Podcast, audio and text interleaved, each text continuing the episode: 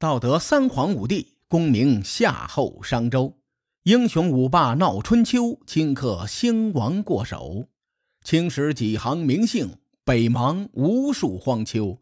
前人种地，后人收，说甚龙争虎斗？上回咱们说到，当齐桓公准备联合诸侯讨伐楚国的时候，他外甥鲁庄公的死讯却突然传来了。在这一刻，伐楚大业戛然而止。这一任鲁国的国君鲁庄公走得很安详。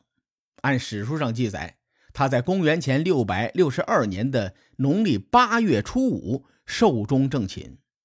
这个日期呢，写在史书中是八月癸亥，倒推过来，那就是农历的八月初五。鲁庄公在位三十二年，总体来说，他还算得上是一个不错的国君。至于鲁国，在他执政期间有记载的大败，只有干石之战。至于在科地会盟中提到的曹沫三战三败，根据出处和其他的史料推断，这个战绩并不能让人信服。奈何鲁庄公与齐桓公生于一个时代呀。与齐桓公耀眼的光芒相比，鲁庄公则显得暗淡无光。随着鲁庄公的去世，鲁国爆发了一场内乱。这场内乱的起因错综复杂，是很多原因共同推动的结果。前面咱们说齐鲁联姻的时候，提到过鲁庄公子嗣的问题，在史书上有记载的鲁庄公之子一共有四位。鲁庄公挚爱的孟人所生的公子班，随哀姜嫁过来的应女叔姜所生的公子启，妾室成风所生的公子申，还有一个没有记录母亲姓名的公子随。而鲁国第一夫人哀姜，大概因为近亲结婚的原因，没有生下子嗣。那么问题出现了，这四位公子都不是嫡长子。严格意义上来说呢，无论谁继位都不符合礼法。按照当时的礼乐制度，其实最符合继承国君之位的人，反而是鲁庄公的弟弟，叫庆父。鲁庄公在临终之前呐，想过立谁为国君这件事情。鲁庄公也知道，按照规矩，理应由庆父继任。他毕竟是做了三十二年的国君呐。多少会带点帝王的心性。于是他叫来了三弟舒牙，问：“将来谁继任国君之位比较合适啊？”舒牙呢，也是个耿直少年，想都没想就说：“当然是庆父了，庆父有才能啊。”鲁庄公不动声色的让舒牙就回去了。接下来呢，他又把四弟季友叫来询问。季友是鲁庄公同父同母的胞弟，他从鲁庄公这儿一问中，立刻就猜到了大哥的心思，于是季友立刻就亮明了立场，他誓死效忠公子班。这个回答深得鲁庄公之心。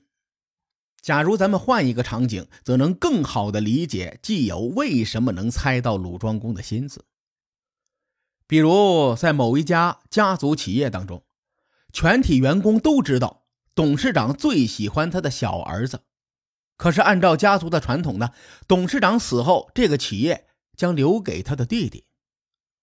这个时候，董事长突然叫你进办公室，就问：“你觉得谁该继承我的家族企业呀？”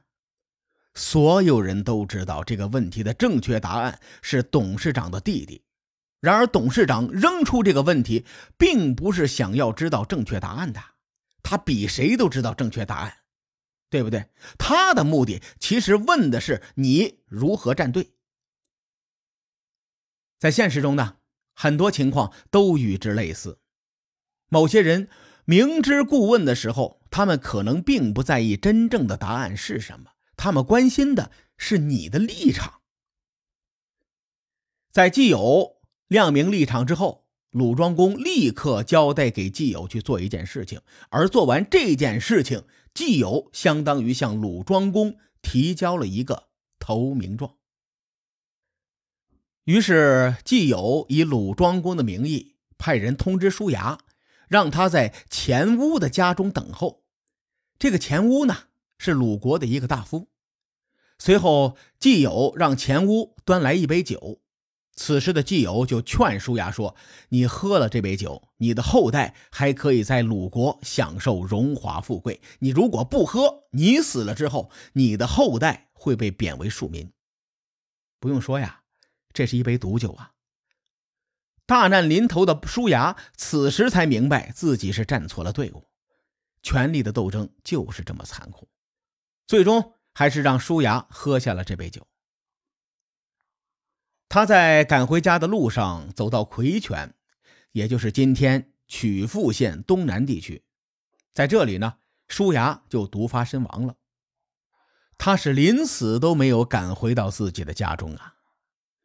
舒牙的死让庆父意识到鲁庄公并不想国君之位传给自己，于是呢，庆父早有准备。早在这一年的八月，鲁庄公去世。季友按照事先的约定，没有询问庆父的意见，直接拥立公子班为国君。按照规矩，公子班的继位典礼需要在鲁庄公死后的第一个新年后举办，也就是说，公子班还需要等四个月才能继位。季友怕庆父搞事情，于是就让公子班在继位前呢，先在母亲孟人的娘家党氏躲避。党氏呢，毕竟是鲁国的大贵族，还是有些势力的。而庆父呢，则根本就没给对方机会。就在两个月之后，他派人潜入党氏家中，将公子班给宰了。杀害公子班的人叫做骆。历史事件是一环套一环呐。骆为什么会接受这个任务，杀死公子班呢？因为这俩人有旧仇。当年公子班的妹妹在梁家观礼，洛呢不知道她是国君之女，于是出言调戏。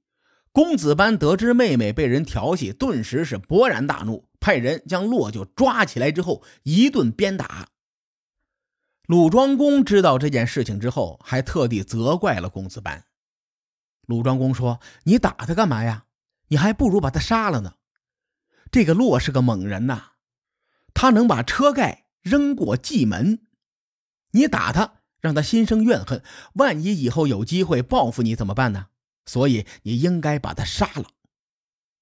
鲁庄公提到的这个蓟门呐，是鲁国国都正南面的一个城门，很高大，在那个年代，车盖是特别沉重的。由此可见，骆这哥们儿确实很猛。谁也不料鲁庄公一语成谶呐，在他死后，庆父利用洛和公子班的这个过节，除掉了公子班。随后，他拥立公子启为国君，史称鲁闵公。而公子班呢，因为没办法继承仪式，所以没有谥号，史称鲁君子班，与其他的鲁国国君不一样。当年季友说过，他誓死要拥立公子班呐。然而实际上呢，这小子怕庆父找他麻烦，把他给弄死。季友随后就逃到了陈国流亡。众所周知，之前庆父一直对齐国没有好感，他三番四次的想跟齐国打一仗。当庆父拥立鲁闵公继位的时候呢，并且开始把持朝政之后。对齐桓公的霸业势必会造成一些不确定的影响，但鲁国内部对齐的态度分歧特别的大，尤其是鲁闵公继位之后，他知道庆父这个人心狠手辣，自己想要保命，必须要组建自己的班底，以及借助霸主齐桓公的实力。所以在鲁闵公继位之后的第一年，史书记载的是秋季八月。鲁闵公跑去找齐桓公，寻求齐桓公的支持。齐桓公呢，原本正担心鲁国会成为齐国霸业上的定时炸弹。此时鲁闵公前来投诚，哎呀，这个齐桓公自然是乐得屁颠屁颠的，与鲁闵公啊就在洛姑结盟了。鲁闵公与齐桓公结盟之后，顺势向齐桓公提出请求，他想请齐桓公帮忙，看能不能让季友回国。鲁闵公的意图是很明显的，无非是希望季友回国啊，一起帮助他来对付庆父。而齐桓公呢，作为会盟的霸主，成员国的内政稳定对他来说是有利无害的。于是齐桓公当即就答应了这件事情。这一年的冬天呢，齐国的仲孙角来鲁国慰问，明着是慰问，其实啊就是替齐桓公来考察鲁国内乱后的内政情况。仲孙角回国之后汇报，和齐桓公说了著名的一段话，叫做“庆父不死，鲁难未已”，也就是说。这次仲孙角对鲁国的调研报告显示，只要庆父一天把持着鲁国的朝政，鲁国的灾难就一天不会停息。鲁国和齐国接壤，鲁国一天不稳定，齐国的伐楚大业一天不敢轻举妄动啊！列位试想一下，假如齐国远征楚国，鲁国在庆父的操持下，趁着齐国国内的。防守空虚来那么一刀，那真的够齐桓公喝一壶的。针对鲁国的政治状况，齐桓公就问说：“鲁国可取否？”换句话说，就是能不能趁机将鲁国吞并了。从齐桓公的这个问题就能看出他的做事风格。齐桓公会九合诸侯，那是没办法吞并其他的国家。如果有机会，齐桓公一定会吞并他人。这个时候，仲孙角就给出建议说：“说不行啊，鲁国以周礼立国，现在他们还持有礼乐制度，齐国不能吞并鲁国。我们应该帮助鲁国安定内乱，进而呢安定其他诸侯的心态，这才是完成霸业的策略。”然而，在齐国还没有找到安定鲁国内乱的策略之时，鲁国的内政呢再次陷入动荡。一切果然还是和庆父有关。《左传》记载说，庆父与哀姜私通，随后呢，哀姜准备立庆父为国君，于是杀了鲁闵公。我看过很多关于哀姜和庆父的版本，有的说哀姜和鲁庄公活着的时候就与庆父私通，有的说呢，哀姜在还没有出嫁的时候就与鲁庄公搞来搞去。反正啊。对于哀姜的风流轶事和污水非常的多，我查阅了很多资料，你像《春秋》《左传》还有《史记》，关于哀姜与庆父私通的事情，都出现在鲁闵公二年，也就是公元前的六百五十九年，而且只有那么一句。按照史书记载的规则呀，哀姜与庆父私通，应该是在鲁庄公死了之后。所以说，哀姜也不算是绿了鲁庄公。那些加在哀姜身上的“风流荡妇”之类的词，也只是因为史书中记录了一句“哀姜与庆父私通”。我不是说哀姜没犯错，我只是觉得应该尽量公正的去评判哀姜，而不是捕风捉影、胡乱杜撰。同时呢，我对哀姜这个人评价并不高。第一，他与庆父私通就有违伦理。第二呢，卢闵公是与哀姜一起嫁过来的应女叔姜的儿子，在那个年代，应女与正牌的新娘那是姐妹呀，情同手足的那种关系。从关系上来说，毕竟这个卢闵公与他有血缘上的关系；从辈分上来说，卢闵公还是他名义上的儿子。怎么看？他也不应该色欲熏心，为了庆父杀死鲁闵公。哀姜的所作所为比他的姑姑文姜那是差远了。虽然文姜与齐襄公的关系不清不楚，但文姜至少曾辅佐过鲁庄公啊，帮助鲁国平稳过渡。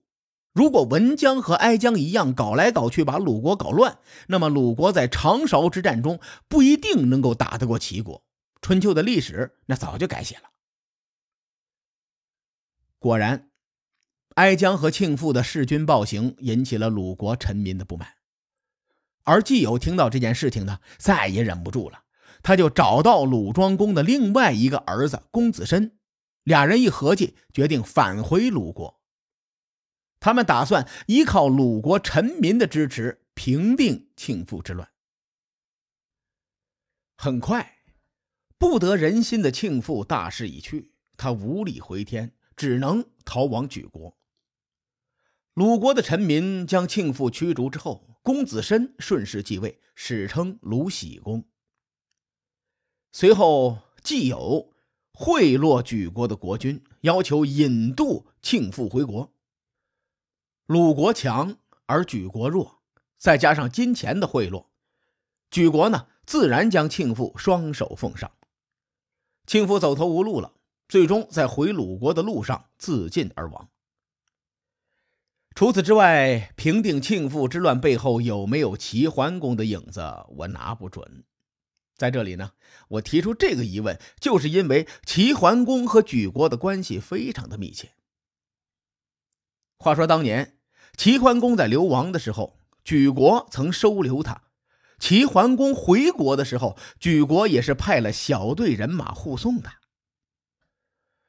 而齐桓公继位之后呢？对莒国非常的好，所以庆父这个反齐派头目逃到莒国之后被捕，齐桓公在中间有没有动作，我还真说不清楚。庆父之死说完了，咱们再说说哀姜。哀姜在事发之后逃到了诸国，大伙都知道啊，诸国从北姓会盟开始就投靠了齐桓公，这二十年呢。诸国一直是齐国的铁杆小弟。当齐桓公知道哀姜在诸国流亡的时候，立刻派人将他抓住，接着毫不犹豫的就把哀姜给宰了。齐桓公能这么果断的杀了哀姜，侧面印证了一件事情：这姐们儿八成不是齐桓公的女儿。所以呢，哀姜是齐襄公所生的可能性最大。其实我还是很理解齐桓公的。哀姜作为齐鲁政治联姻的桥梁，本身的作用就是稳定齐鲁之间的关系。然而，哀姜呢，不仅没有完成自己的使命，更是与庆父搅在一起，导致了齐国的争霸大业受阻。结果，这个女人一点大局观都没有，让鲁国变成了齐国身边的一个大炸药桶，最终。齐桓公迁怒于哀姜，把他杀死，似乎是可以理解的。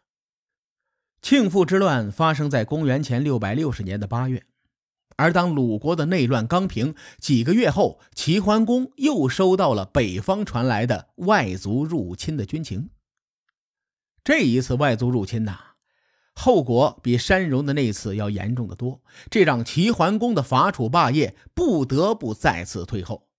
而面对北方的戎狄，齐桓公做了哪些事情？下回咱们再说。书海沉沉浮浮，千秋功过留与后人说。我是西域说书人介子先生。下期节目咱们继续聊春秋风雨，更多精彩内容，请搜索关注微信公众号“伯乐灯”，与更多听友交流互动。伯乐灯将定期为粉丝发放福利。愿我们的存在让您对明天更有期许，咱们后会有期。很快，不得人心的庆父大势已去，他无力回天，只能逃往莒国。鲁国的臣民将庆父驱逐之后，公子申顺势继位，史称鲁喜公。随后，季友。贿赂举国的国君，要求引渡庆父回国。鲁国强而举国弱，再加上金钱的贿赂，举国呢自然将庆父双手奉上。庆父走投无路了，最终在回鲁国的路上自尽而亡。除此之外，平定庆父之乱背后有没有齐桓公的影子，我拿不准。在这里呢。我提出这个疑问，就是因为齐桓公和莒国的关系非常的密切。话说当年齐桓公在流亡的时候，举国曾收留他；齐桓公回国的时候，举国也是派了小队人马护送他。而齐桓公继位之后呢，对举国非常的好，所以庆父这个反齐派头目逃到举国之后被捕，齐桓公在中间有没有动作，我还真说不清楚。